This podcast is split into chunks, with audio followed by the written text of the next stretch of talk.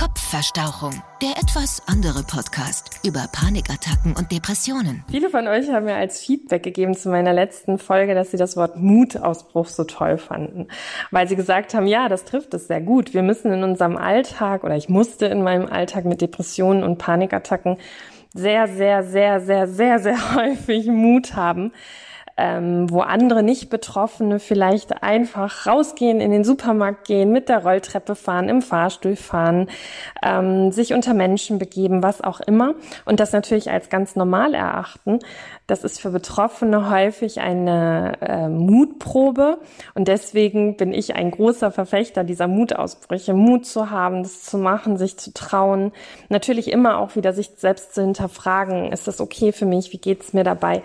Aber eben ja, einfach Mut zu beweisen und ähm, auch zu sehen in diesen kleinen, kleinen Schrittchen, dass Dinge besser werden, dass sie wieder gehen, dass sich der Radius, der einst so klein wurde, also wirklich ganz, ganz klein in der Erkrankung, dass man den auch wieder weiterspinnen kann, dass man wieder mehr Freiheiten bekommt, Dinge zu machen, die äh, ja in der Höchstphase der Erkrankung eigentlich undenkbar waren. Trotzdem ist es auch wichtig, Wut mit W wie Wilma zuzulassen, weil ich glaube, Wut gehört genauso dazu und Wut ist ein Gefühl, was Hand in Hand geht mit Selbstmitleid und auch mit Enttäuschung. Das sind drei Gefühlslagen, die keiner von uns möchte und die auch nicht schön sind, trotzdem aber immer mal wieder hervorpoppen. Und irgendwie auch das Recht haben, das zu tun.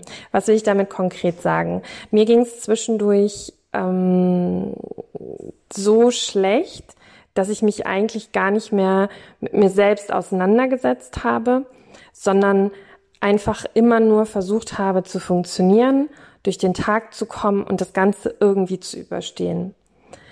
Und dann war es in den Momenten so, wenn ich ähm, zum Beispiel ja auf Instagram, also Social Media geschaut habe, Fernsehen geschaut habe oder einfach auch nur bei Facebook gesehen habe, dass, dass Freunde von mir sich treffen, dass die rausgehen, dass sie eine geile Zeit haben, dass sie in Urlaub fliegen, dann konnte ich mich nicht davon freimachen, dass ich Wut bekam nicht auf meine Freunde oder auf meine Bekannten oder auf irgendwelche fremden Personen, die ich da bei Insta gesehen habe. Das nicht, auch nicht Neid oder so. Das hat damit nichts zu tun.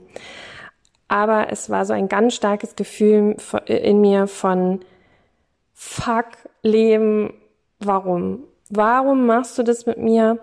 Warum bürdest du mir diese schweren Erkrankungen auf? Was willst du mir damit sagen? Obwohl, so weit war es eigentlich gar nicht. Diesen, diesen letzten Satz streich ich. Was willst du mir damit sagen? Sondern einfach nur so, warum kann ich das nicht?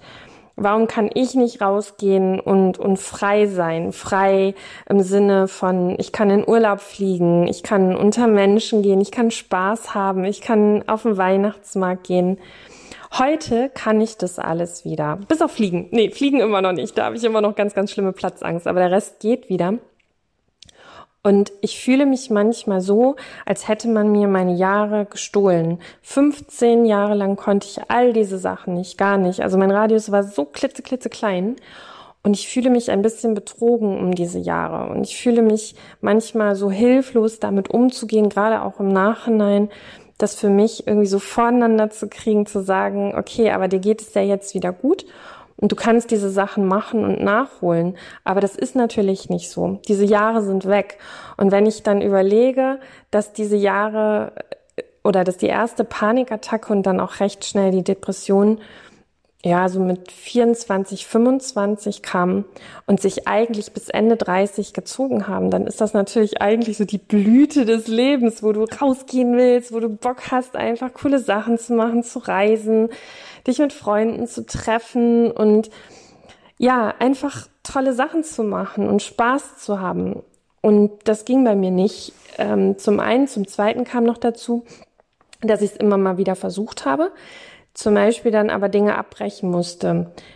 Ähm, ich bin feiern gegangen mit Freunden in einem Club und auf einmal war dieser Club, also ich hatte eh schon nicht so natürlich dieses lockere Gefühl und auf einmal war dieser Club total berstend voll. Und ich habe sofort gesagt, stopp, ich muss hier raus. In diesem Moment, ich, ich kann nicht mehr, ich muss hier raus. Und da weiß ich noch, hat eine sehr, sehr gute Freundin von mir gesagt, ach Jenny, ey, du sprengst immer jede Party. Wie assi ist denn das jetzt? Jetzt haust du ab oder was? Ich so, ich kann nicht, ich muss wirklich hier raus.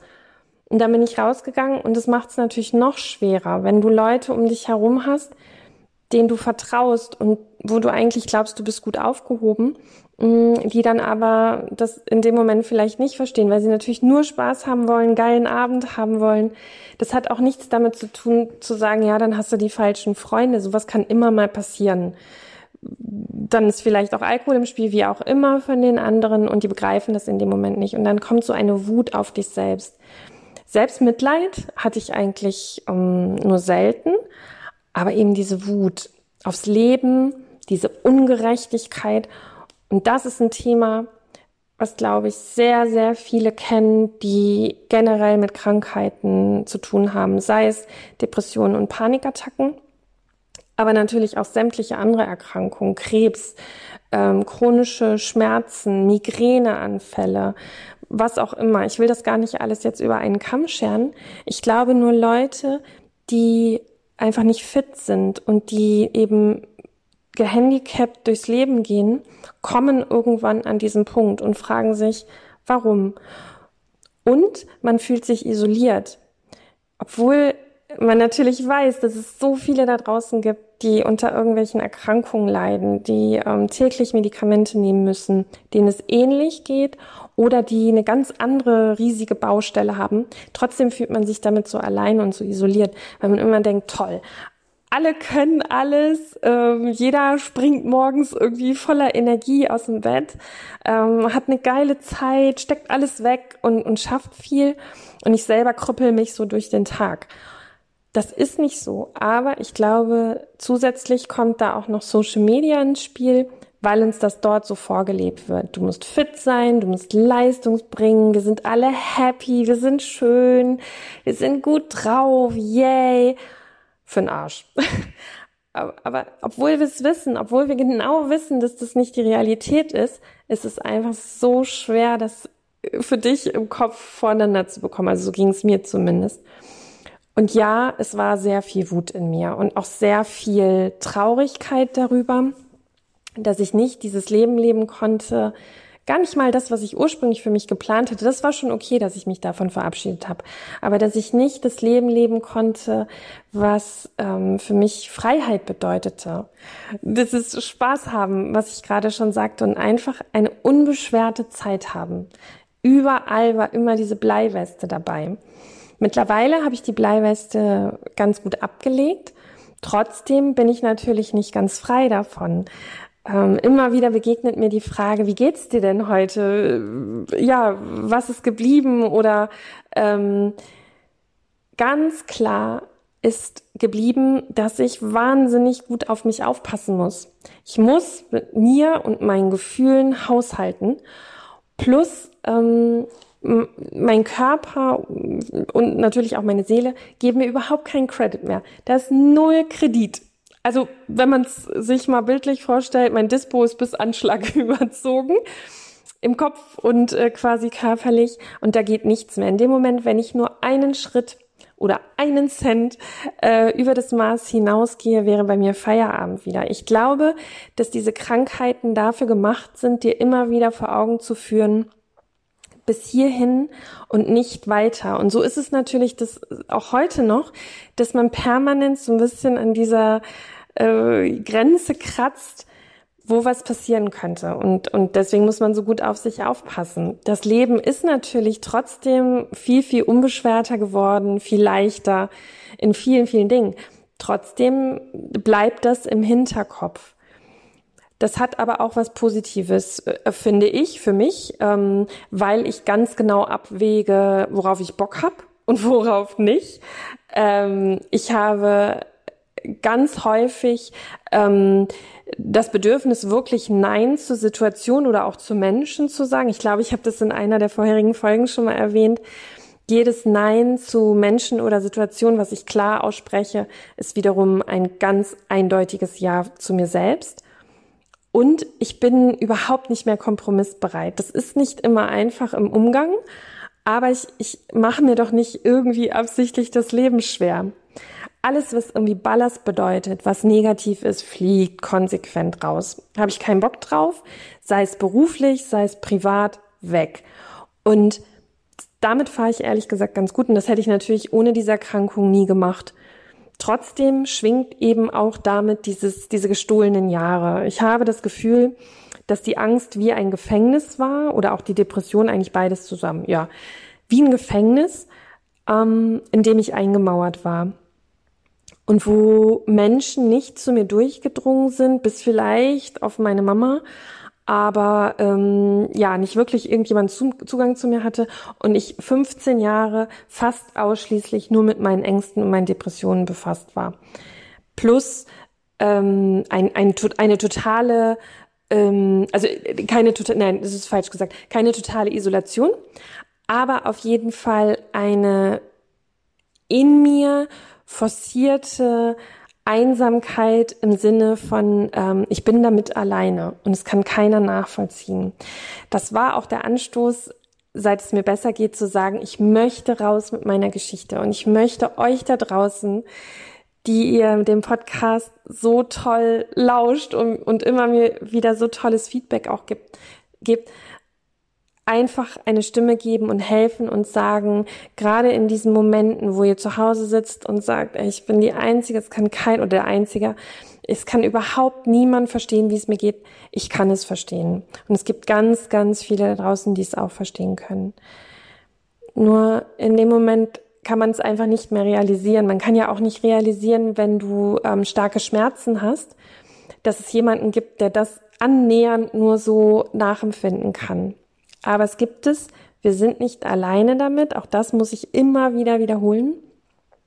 Und es ist auch okay, Momente zu haben, wo man regelrecht einbricht, wo man mit sich hadert und sagt, hey, scheiße, warum hab ich das? Warum geht's mir ausgerechnet so schlecht? Und enttäuscht von sich selbst zu sein, obwohl jeder sagen muss, würde, das musst du nicht und ähm, es ist doch alles okay und du hast dich so tapfer da rausgekämpft. Ja, es mag sein. Trotzdem gehören diese dunklen Momente voller Selbstzweifel, voller Enttäuschung und manchmal auch voller Selbstmitleid einfach auch dazu. Es ist okay. Solange es nicht ausufernd ist. Also ich glaube, keiner will, ähm, auch, auch kein Betroffener will mit seinem Selbstmitleid nerven und will sich darin suhlen. Aber es ist einfach eine Scheißsituation. Nur, und das nochmal abschließend zu dieser Folge gesagt, lasst euch nicht von Social Media oder auch äh, manchmal von Fernsehsendungen oder von Facebook, was auch immer, einfach ein falsches Leben vorgaukeln.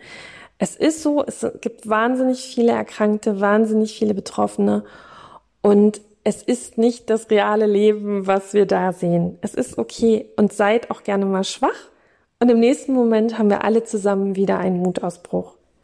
Manchmal einen Wutausbruch und dann wieder den Mutausbruch. Und das ist völlig okay.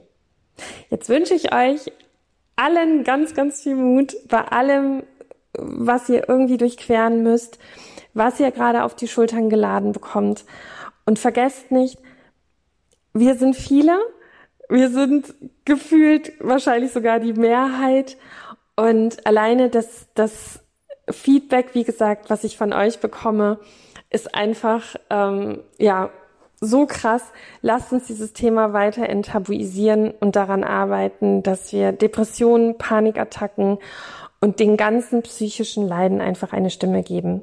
Ich bin ganz stolz auf euch, ich bin auch stolz auf mich und ähm, ja, Lasst uns einen Wutausbruch haben. Kopfverstauchung. Der etwas andere Podcast über Panikattacken und Depressionen. Alle Folgen jetzt auf AudioNow und radiobrocken.de. Sie befinden sich in einer schwierigen Situation? Hier bekommen Sie umgehend Hilfe. Die Berater der Telefonseelsorge erreichen Sie rund um die Uhr unter der kostenfreien Hotline 0800 3 die 1 0 3 die 1 oder auf www.telefonseelsorge.de.